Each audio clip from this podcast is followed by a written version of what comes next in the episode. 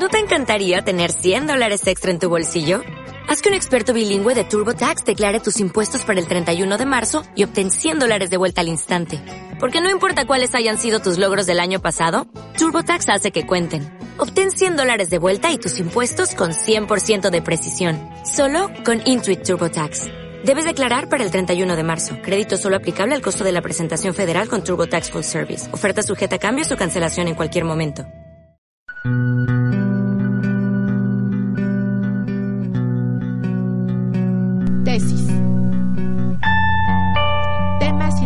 De sobrevivientes a la investigación. Superada. Un espacio para compartir tus investigaciones sobre el tema que te apasiona. Conduce Marino.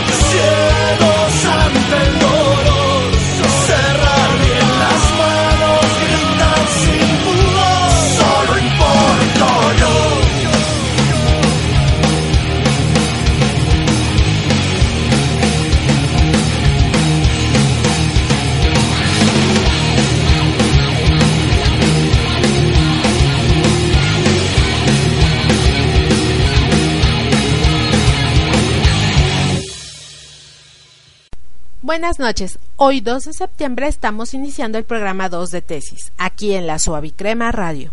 Transmitiendo desde el centro de la ciudad, yo soy Marino. Acabamos de escuchar la rola Solo importo yo con la banda Motor. Como les comenté la semana pasada, Tesis es un foro para que las personas compartan con el público sus principales hallazgos, por lo que su participación es muy importante. Así que les invito a compartir ese tema que les apasiona y también a participar con comentarios sobre los diferentes temas que se traten mediante mensajes en la página de Facebook Tesis Radio CCD. En el programa de hoy, el tema central es la música independiente. Conoceremos la agenda de eventos Entrada Libre y en la sección Subversión escucharemos un cover a la canción Perfume de Gardenias. Así que vamos con una rola para ir entrando en materia.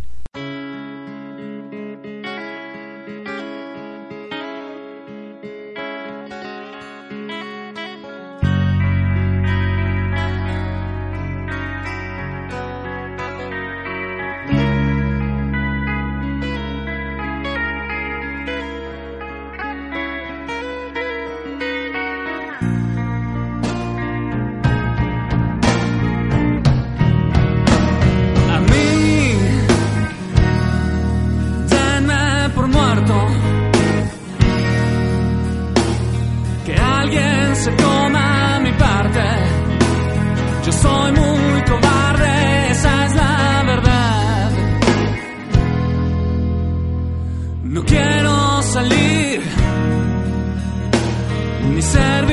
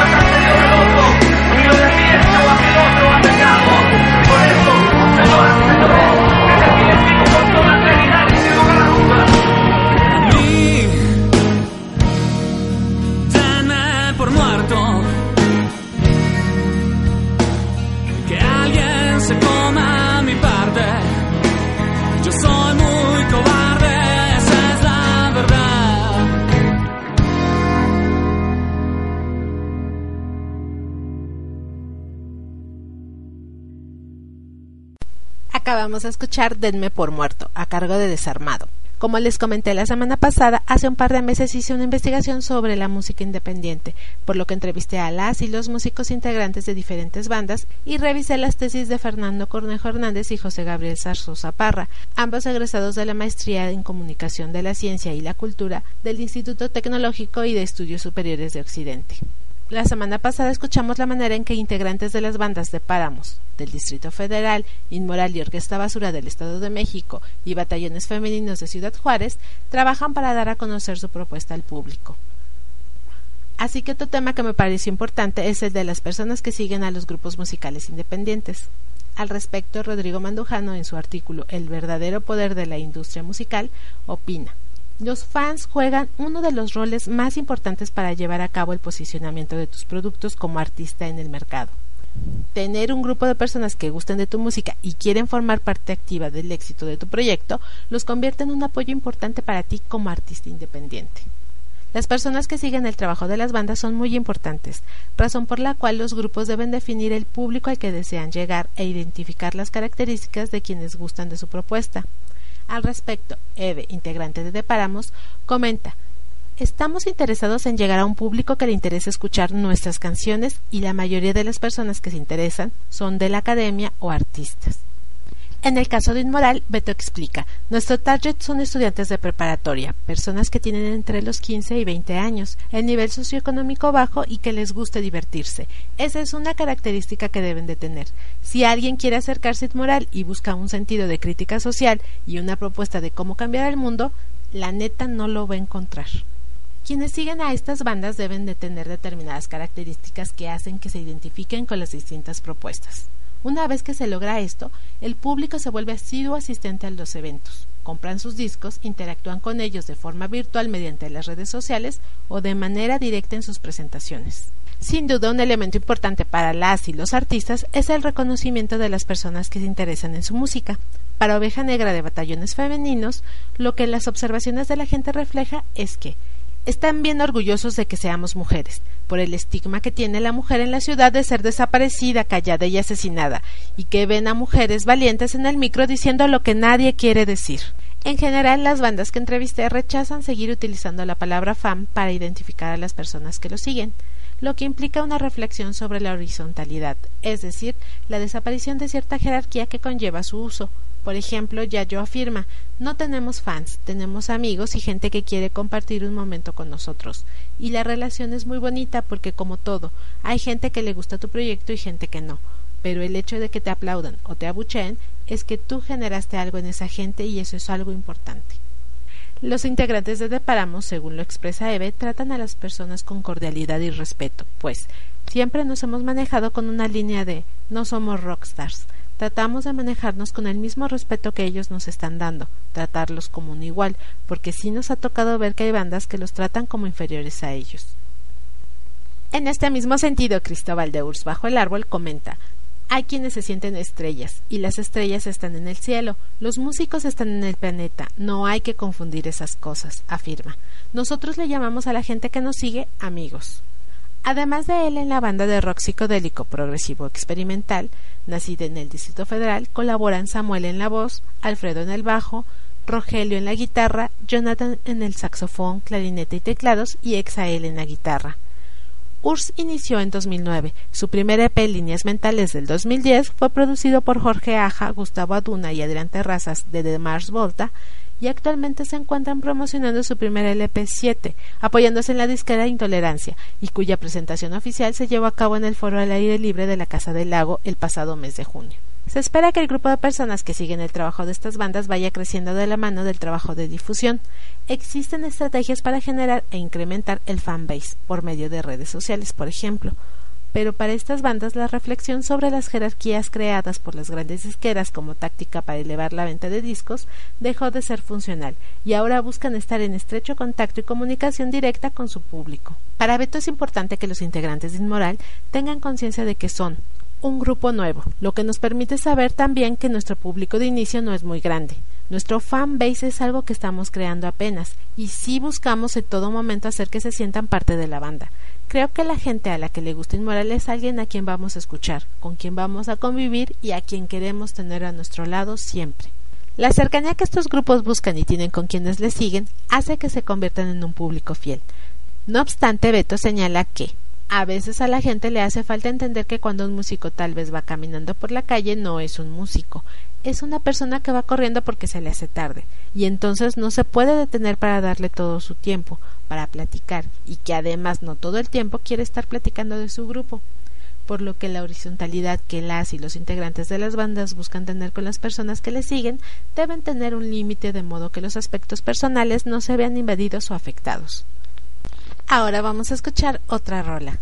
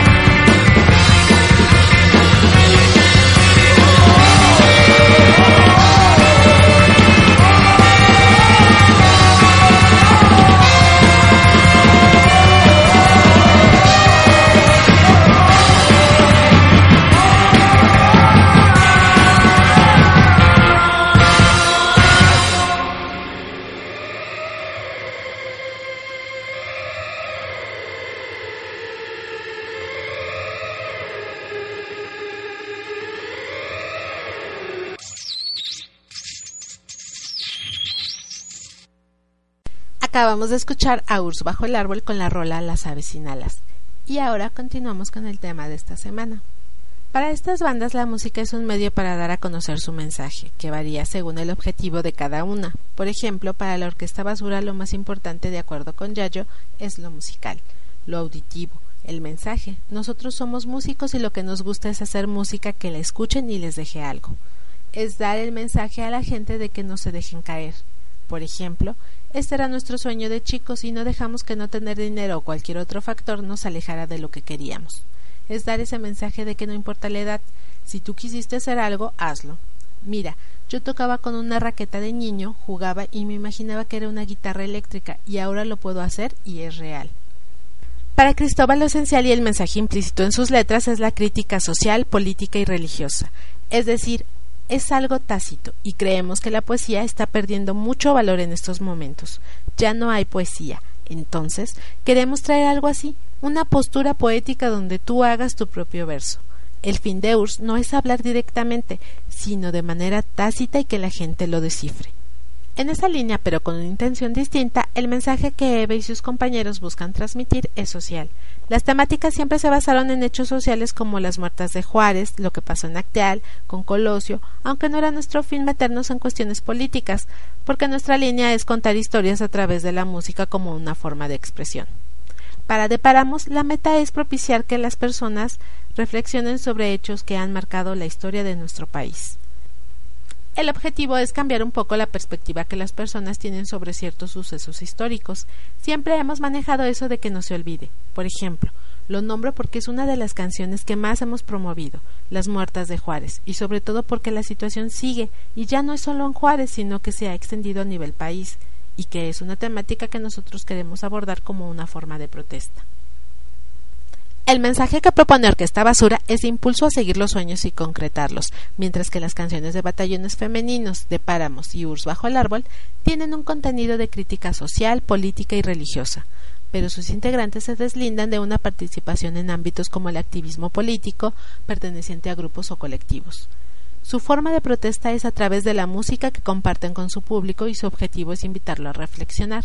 La excepción es como su seudónimo lo anticipa, Oveja Negra, integrante de batallones femeninos, quien se autodenomina artivista, es decir, artista activista político-social pues ella participa en protestas públicas en Juárez, por lo que ha sido agredida por la policía de dicha ciudad.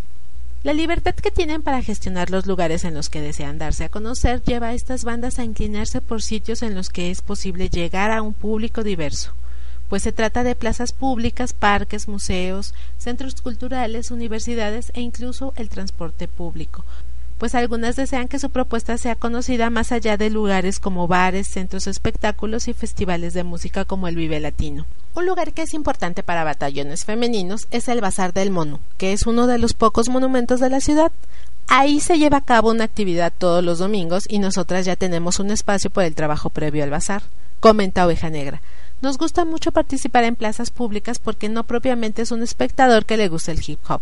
Son señores que acuden a la plaza, señoras que ahí gustan de estar un rato o van pasando simple y sencillamente.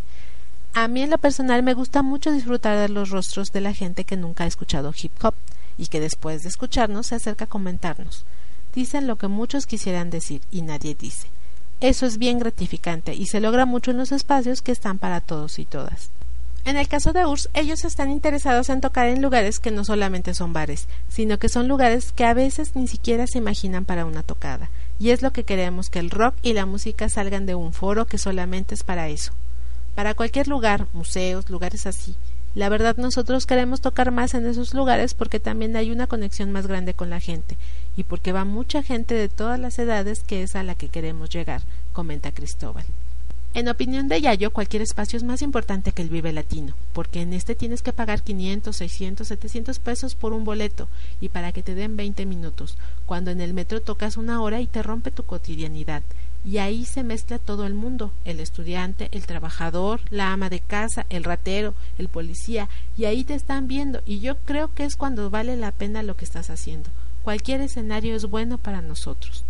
Los espacios que estas bandas prefieren son aquellos en los que es posible convocar a un público diverso y masivo, probablemente como parte de una estrategia de promoción que no les limita en el contenido de sus canciones y que es más congruente con la independencia que buscan. aunque quienes han optado por apoyar su gestión en disqueras independientes pueden tener como ventaja el contacto con los organizadores de festivales musicales que ya tienen cierta tradición y por tanto un público cautivo y la atención de algunos medios masivos. En su investigación Los sonidos del amor independiente, letra y música en la producción de sentido, José Gabriel Zarzosa considera que existen festivales que han logrado convocatorias muy significativas tanto de grupos como de audiencias. El más antiguo de ellos es el Vive Latino que brinda espacio a bandas independientes y ha logrado reunir en promedio hasta 60.000 Además de ese, los festivales de este tipo tienen cobertura de los diferentes medios de comunicación y suelen sumarse también periódicos y noticieros, y aunque mediante esto se logra un nivel de difusión mayor, la cobertura se ocupa no tanto de lo musical, sino del acontecimiento como tal. Vive Latino, 212, 5.5, Marvin y Corona Capital. Además de estos que se dan en una fecha específica, existen giras patrocinadas por marcas como Corona o Telcel que recorren el país con las mismas bandas, por ejemplo, Reventur Corona Music Fest y Rocampeonato. El programa continúa, pero antes vámonos con una rola.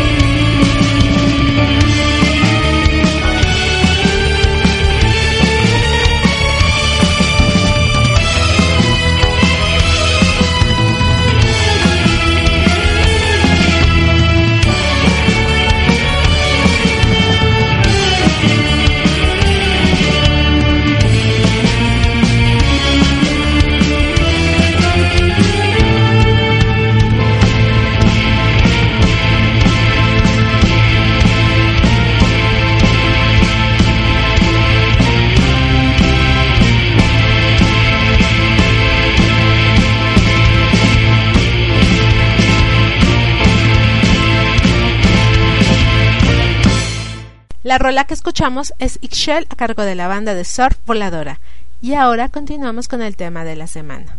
Otro medio para darse a conocer son las redes sociales en Internet. De acuerdo con Luis Castro, autor del artículo que es una red social, Estas son comunidades virtuales donde las personas que las utilizan interactúan con otras con quienes comparten intereses. Así, estas pueden ser utilizadas con el fin de difundir ideas, videos, fotografías, música, entre otros. Las características que las hacen óptimas para este fin es que son de fácil acceso para quienes cuentan con una conexión a Internet.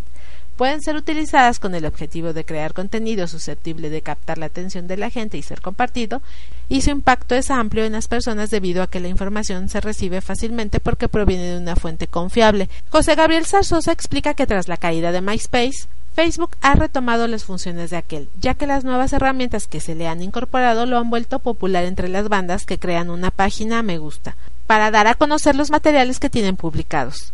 Información biográfica, fotografías, calendarios de sus presentaciones, últimas noticias, entre otras. Entre las ventajas que tiene el uso de Facebook encontramos que no es necesario contratar a un programador o pagar un sitio.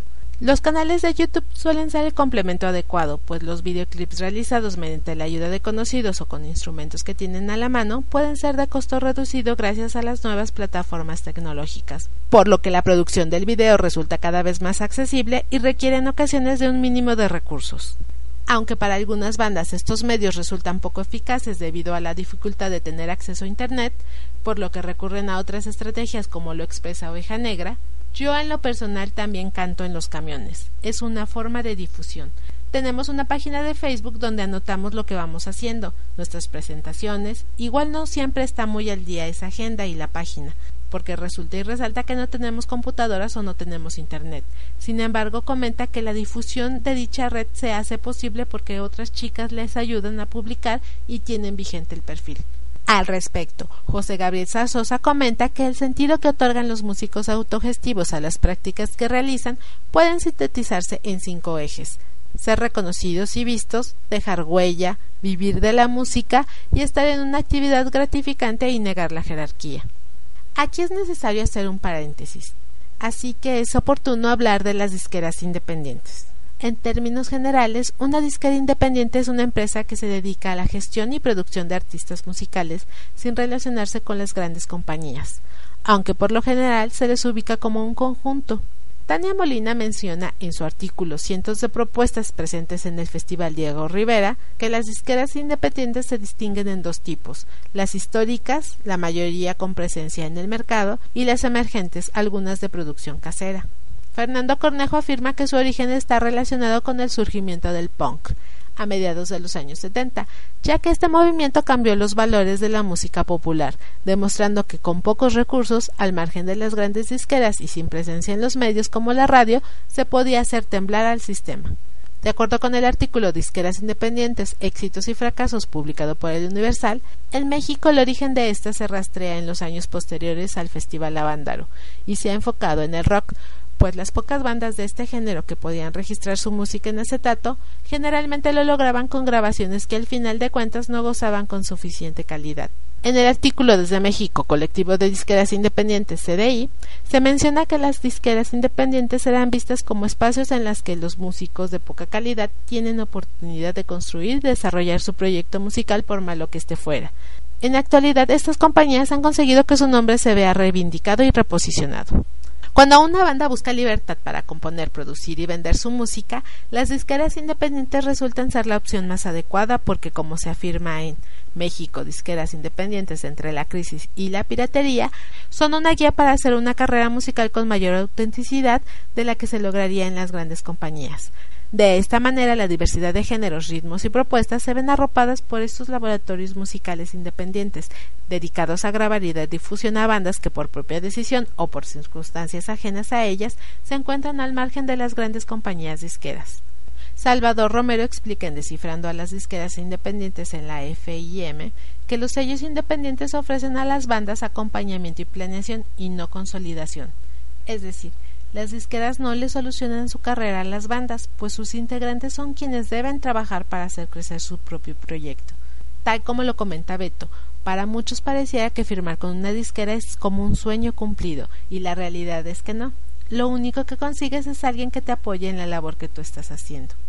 En el artículo Las disqueras independientes de México con mayor presencia, Iván Cigarroa menciona que Discos Intolerancia es quizá el mejor ejemplo de cómo manejar una disquera tener una buena distribución y firmar a las bandas más activas de la escena mexicana, tanto en la actualidad como de la década pasada. Considera que el secreto de esta compañía es que está conformada por músicos como Jerry Rosado y Salvador Toache, quienes conocen de primera mano las necesidades de una banda.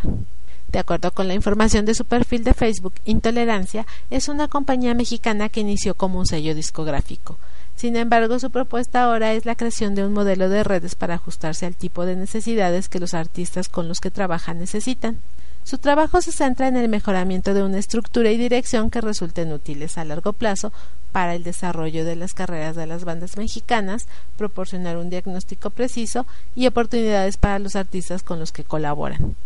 Hasta el momento han dirigido por tres años un escenario, Carpa Intolerante, en el Festival Vive Latino. También tienen presencia en el Festival SXSW en Austin, Texas, y ofrecen una amplia variedad de servicios a los festivales culturales de nuestro país. Han sido invitados a participar en las redes de negocios de la música en Colombia, Venezuela, Ecuador, Chile y Argentina. Tienen un catálogo con más de 100 artistas activos y están desarrollando una oficina de promoción y prensa, así como un booking y un management. Los músicos que trabajan con ellos han participado en todo tipo de festivales alrededor del mundo y su principal objetivo es crear una estructura de medios que garanticen la difusión de la obra de su catálogo. Intolerancia produce y distribuye material discográfico, da seguimiento, apoyo y promoción a los artistas y tiene especial interés en desarrollar las habilidades artísticas de las bandas para que los músicos puedan vivir de su producción artística. Su equipo lo conforman sus cofundadores Jerry Rosado y Salto H, además de Dexter, Carmen Ruiz, Roy Cañedo y Beto Orozco, quien resalta algo muy importante es que el 90% de quienes pertenecemos a Intolerancia somos o fuimos músicos y hemos pertenecido a la escena desde hace mucho tiempo. Sabemos el trabajo que lleva la música, entendemos lo que un músico busca, lo que quiere y lo que tiene que hacer. Entonces, el simple hecho de sentarse con el grupo y llevar esa ventaja de saber que no te están hablando en inglés, sino que tú tienes muy claro lo que te está diciendo, nos permite detectar de manera muy sencilla esas necesidades y decirle te podemos ayudar, lo podemos hacer o definitivamente aquí no es el lugar. El objetivo de intolerancia es generar relaciones públicas para las bandas que están firmadas, gestionar espacios en medios de comunicación para hacer entrevistas, llevar una parte del booking de las ventas de las bandas y generar también redes alrededor de intolerancia y al exterior que permitan que los procesos sean más sencillos, continúa Beto. Nosotros tenemos ya una serie de contactos y lo que hacemos es facilitar la gestión. Mucho de lo que hacemos es atacar por dos lados. De repente, con un programador musical le pedimos a la banda que acerque su material y nosotros también lo hacemos para que el medio sienta que hay interés de ambas partes, para que no quede como aislado y podamos trabajar en equipo. Entonces, los grupos siguen gestionando, generando contactos y vínculos y nosotros respaldamos. Además, les brindamos los contactos que tenemos y al final hacemos que crezca la agenda de los dos. Esta disquera se encuentra interesada en proyectos que demuestren propuestas de calidad y a diferencia de las transnacionales, cuando consideran que la música es verdaderamente fresca y original, apuestan por ella dejando el factor económico en segundo término, tal como lo explicó Jerry Rosado en una entrevista para la revista MX. En el fondo, el objetivo de intolerancia es hacer amigos, continúa, cuidarte menos las espaldas en un país donde las historias de músicos estafados por las disqueras eran frecuentes. El dinero, reitera, es el último factor que tomamos en cuenta. Para intolerancia es muy importante que las bandas que se acercan a ellos se encuentren activas y tengan en claro sus objetivos, además de una trayectoria y una propuesta original. De acuerdo con Beto, el perfil de una banda para pertenecer y permanecer en intolerancia es el trabajo diario. Es trabajar basándose en objetivos concretos, reales, medibles y que estos sean parte de un proceso. Si el grupo tiene esto, puede quedarse con nosotros muchos años porque es lo que buscamos. Cuando firmamos un grupo tratamos de firmarlo por tres años al menos, porque es el tiempo que creemos que nos lleva a desarrollar a un artista y que éste empiece a generar cosas y que debe tener muy claro que tiene que ir superando sus metas. Aclara. Hay un criterio explícito y uno implícito. El explícito es que deben ser bandas que tengan trayectoria y que estén trabajando, y el implícito es que sean propuestas que suenen distinto a lo que abunda en el mercado. El trabajo con estas disqueras permite y requiere del involucramiento de los músicos en el proceso de creación, grabación, difusión, distribución y gestión de su música, dándole una propuesta más natural y original. De este modo se evitan aspectos como la influencia o contaminación creativa que ejercen las estrategias de marketing de compañías transnacionales para vender la música no como arte, sino como producto. La venta exclusiva de su producto a personas que pueden pagar por ella en vez de hacerla accesible a un público más extenso y diverso y la libertad de hacer y darse a conocer. En resumen, las disqueras independientes se dirigen a las personas que hacen música de manera profesional o semiprofesional que buscan libertad para crear, por lo que contribuyen a la difusión y el crecimiento de las bandas nacientes. En contraste, algunas personas ven en ellas la desventaja de que la promoción recae en los músicos y no existe exposición masiva en los medios, pero esto último puede no ser del todo cierto. Las bandas que optan por ser autogestivas, como ya se explicó, deben de trabajar por y para su proyecto y aplicar la creatividad para dar a conocer su propuesta. De este modo surge la pregunta ¿Se puede vivir de la música siendo una agrupación independiente? Antes de dar respuesta a esa pregunta en el último bloque, los invito a escuchar esta rola.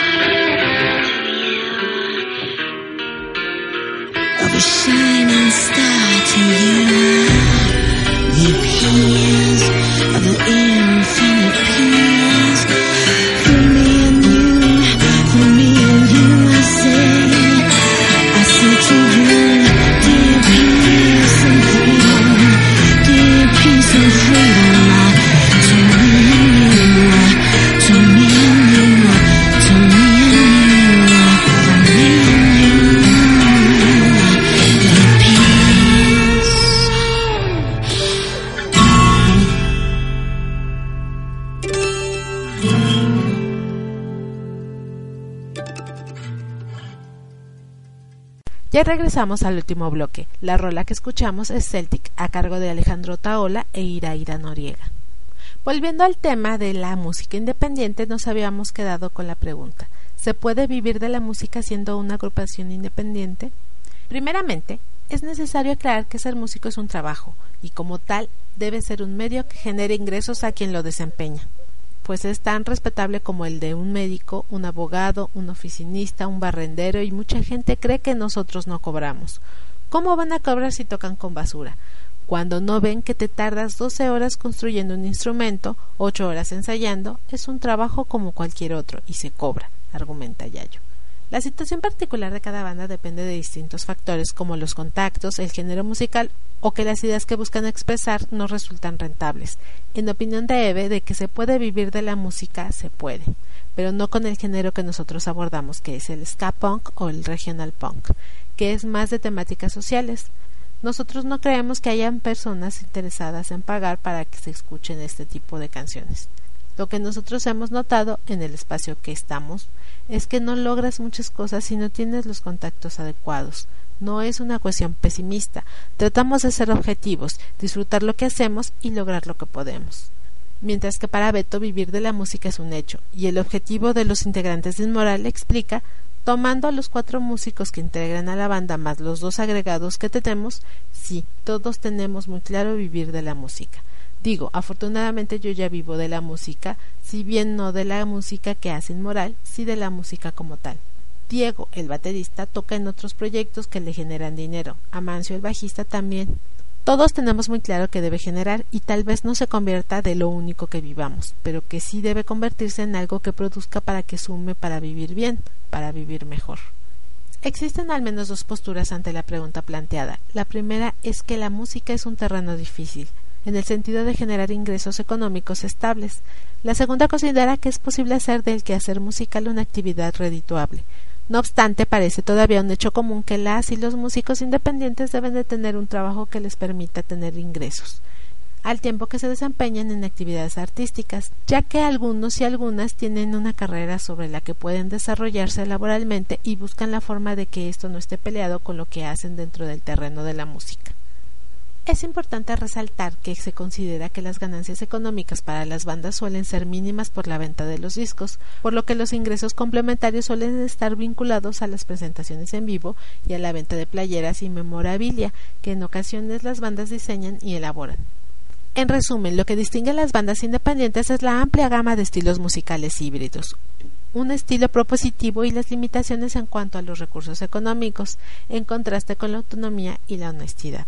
Finalmente, la industria musical independiente se encuentra en un momento en el que se está encargando de crear y desarrollar formas de gestión y autogestión para que la música se difunda a un mayor número de personas, se realice en un marco de autonomía y respeto, tenga una calidad en todos los aspectos y se comercialice a precios justos que permitan llegar a todo tipo de públicos. Así, quienes consumimos música deberíamos atender a la invitación que nos hace Beto. Abran los oídos, escuchen la música de todo tipo que se hace en México apoyen a la música independiente, a las bandas que no están en una disquera, porque entre más estemos apoyando a este sector, vamos a tener mejores propuestas de música y mejores músicos. A continuación vamos a escuchar una rola.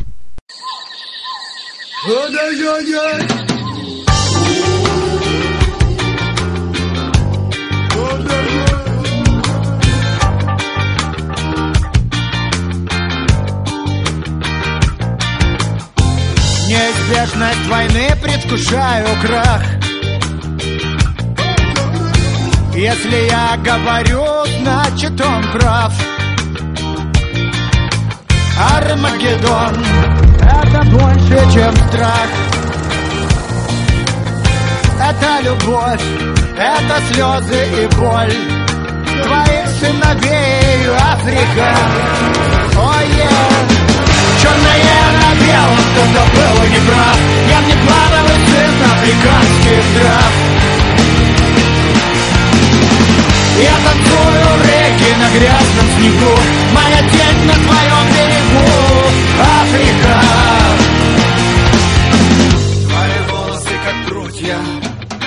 Твои мысли белый мел.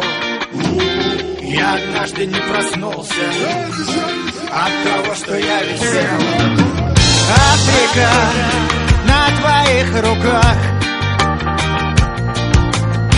Твои слезы в моих глазах. Африка, ой, yeah.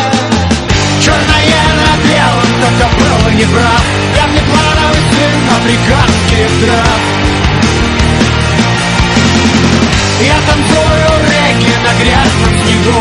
Моя тень на твоем берегу. Африка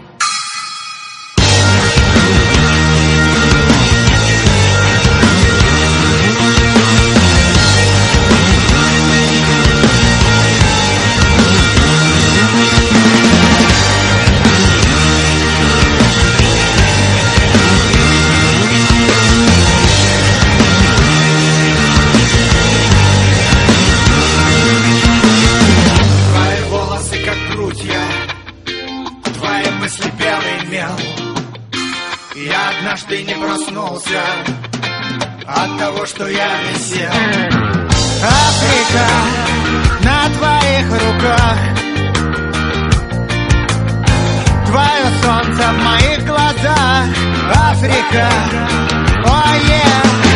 Черное на белом, кто-то был неправ. Я не плановый сын африканских трав. Я танцую реки на грязном снегу Моя тень на твоем берегу Африка Черное на белом, только был неправ Я внеплановый сын африканских трав Я танцую реки на грязном снегу. Моя тень на твоем берегу Африка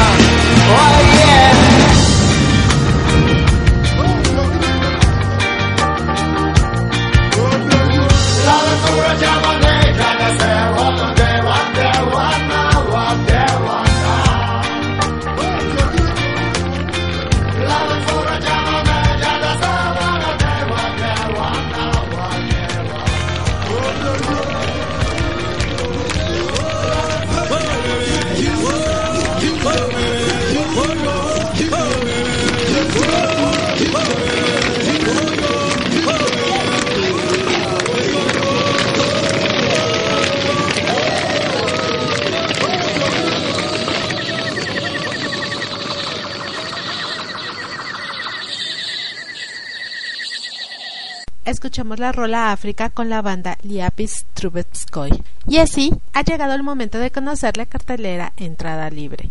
El martes 3 de septiembre a las 19 horas en la Sala Panorama del Centro Cultural de España se llevará a cabo la presentación del libro El abogado del narco. El miércoles 4 de septiembre en la Biblioteca Vasconcelos se presentará la película Nadie es inocente, 20 años después de la directora Sara Minter. En el Faro de Oriente a las 4 de la tarde, dentro del ciclo Cine a la Mexicana, se exhibirá Los Olvidados de Luis Buñuel. A las 19 horas, en la Casa Vecina, se presentará el libro Rock and Roll, resultado de la residencia artística de Adrián S. Vara. En ese mismo horario, pero en el Club Atlántico, ubicado en la calle de República de Uruguay 84, tercer piso, el cineclub estará dedicado a la banda Queen. En el foro Antonio López Mancera del Centro Nacional de las Artes se presentará de miércoles a sábado a las 7 de la noche y domingos a las 6 la obra Historias de Polaroid, puesta en escena inspirada en la metamorfosis de Ovidio. En ese mismo horario, pero en el Teatro Salvador Novo, se llevará a cabo la obra La carretera del laberinto B4.1. El jueves 5 de septiembre a las 19 horas en la sala Panorama del CCE se presentará el documental Hablaremos de esto dentro de 100 años. El viernes 6 de septiembre a las 16 horas en el Faro de Oriente, en el marco del festival Short Short Muestra Mexicana de Animación, se presentará una serie de cortos. A esa misma hora, pero en el Faro Indios Verdes, se proyectará la cinta Buenas noches, dijo la señora Pájaro, del director César del Álamo, en el marco del Festival Internacional de Cine de Horror de la Ciudad de México, Macabro. A las 17 horas, en el marco del ciclo de escritores Oscar Wilde, en el Salón de Usos Múltiples de la Biblioteca de las Artes, ubicada en el CENART, se proyectará la película La importancia de llamarse Ernesto. El sábado 7 de septiembre, en el Centro Cultural José Martí, a partir del mediodía, dará inicio el concierto Avándaro en el Martí, sexta edición, homenaje póstumo a Pablo Cáncer, con la participación de las bandas Last Soul Division, Dueto FM, Domicilio Conocido y Nuevo México. En el Faro Indios Verdes a las 16 horas se proyectará la película Nahuales, del director César García, en el marco del Festival Internacional de Cine de Horror de la Ciudad de México, Macabro. En la Biblioteca Vasconcelos se proyectará el largometraje La Banda de los Panchitos, dentro del ciclo México Bronco. En la sala Panorama del CCE, a las 17 horas, se proyectará la película Retorno a Aztlán, dirigida por Juan Mora Catleto.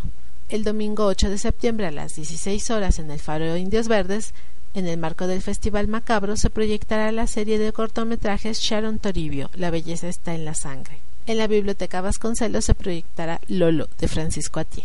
El lunes 9 de septiembre, dentro del ciclo México Bronco, en la Biblioteca Vasconcelos estará presente Luciana Kaplan, directora del documental La Revolución de los Alcatraces, para relatar el duro camino que atravesó Efrosina Cruz Mendoza para convertirse en la primera mujer indígena en el Congreso de Oaxaca. En el Centro de Cultura Digital, Andrés VII, uno de los fundadores del sello Electric Music, impartirá la conferencia Producción de Música Electrónica y Remixes el 21 de septiembre al mediodía. Luis Ávila Esparza, fundador de Bizarro Media, impartirá la conferencia Uso correcto del hashtag el 27 de septiembre a las 6 de la tarde. Aunque todavía falta para estas actividades, desde ahora pueden inscribirse, por lo que les recomiendo que para saber más visiten la página del CCD www.centrodeculturadigital.mx. Les recordamos que a partir del día de hoy y hasta el 7 de septiembre se estará llevando a cabo el Festival de Cine Creative Commons Ciudad de México en sus diferentes sedes. Mañana martes a partir de las 18 horas en el Museo Universitario del Chopo con la mesa Genealogía, Imaginario e Ideología Pirata y la proyección del documental The Pirated Bay Away from the Keyboard de Simon Kloss. El miércoles 4 de septiembre en el Colegio Madrid se proyectarán diferentes documentales. El jueves 5 en la Escuela Nacional de Artes Plásticas se llevará a cabo la mesa Cine Audiovisual Libre hackeando los modelos de creación, distribución y exhibición a las 17 horas seguidas de la proyección de diversos documentales. De manera simultánea, en la UAM Xochimilco se proyectarán también documentales. El viernes 6, a partir de las 17 horas en la UAM Azcapotzalco, se exhibirán documentales con la temática de luchadores y luchadoras. La clausura será el próximo sábado 7 en el Rancho Electrónico con la proyección del documental Hello World Processing, seguido de la participación musical del colectivo Chipotle y Ruido 13. Como ya escucharon, hay una oferta de eventos diversa y nutrida, y además es entrada libre. En su versión, solo covers que transgreden el orden musical de la rola.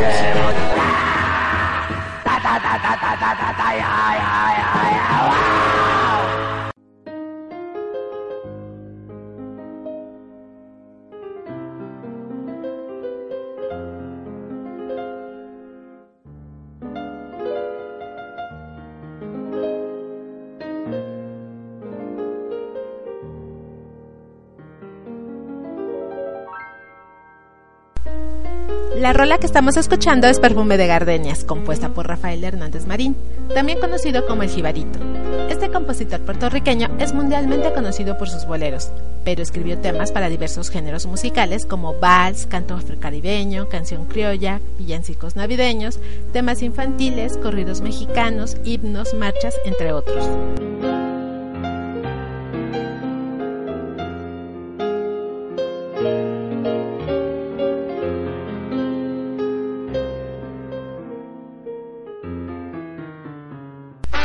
Una de las versiones más conocidas es la que interpretó la Sonora Santanera.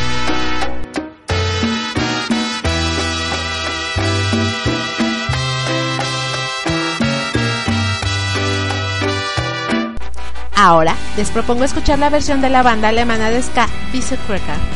Ellos iniciaron en 1997, tocando en un taller de autos en Hanover. En el 2000 fueron contratados por primera vez para hacer una gira fuera de su país, por el sur de Estados Unidos y el norte de México. Han alternado con bandas como Tijuana No, Los Fabulosos Cadillacs, Escape, No Te Va a Gustar, Los Kung Fu Monkeys y Secta Con estos últimos encabezaron el cartel del Festival de Música Ska, Punk, Hardcore y Reggae de Los Ángeles, California a mediados del año pasado. Sin más que agregar, les dejo la versión de la canción Perfume de Gardenias a cargo de la banda Vice Record.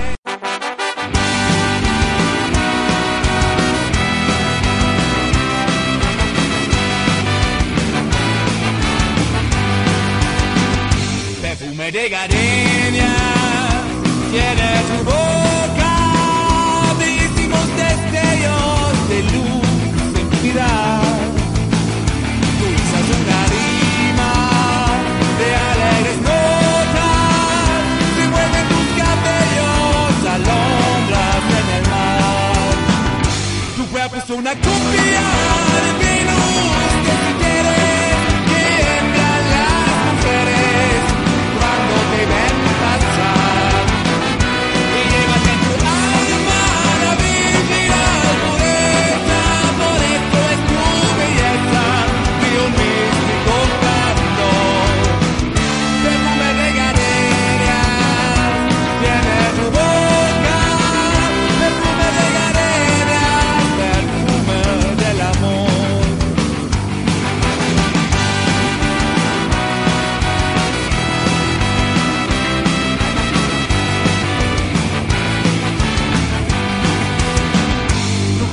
una copia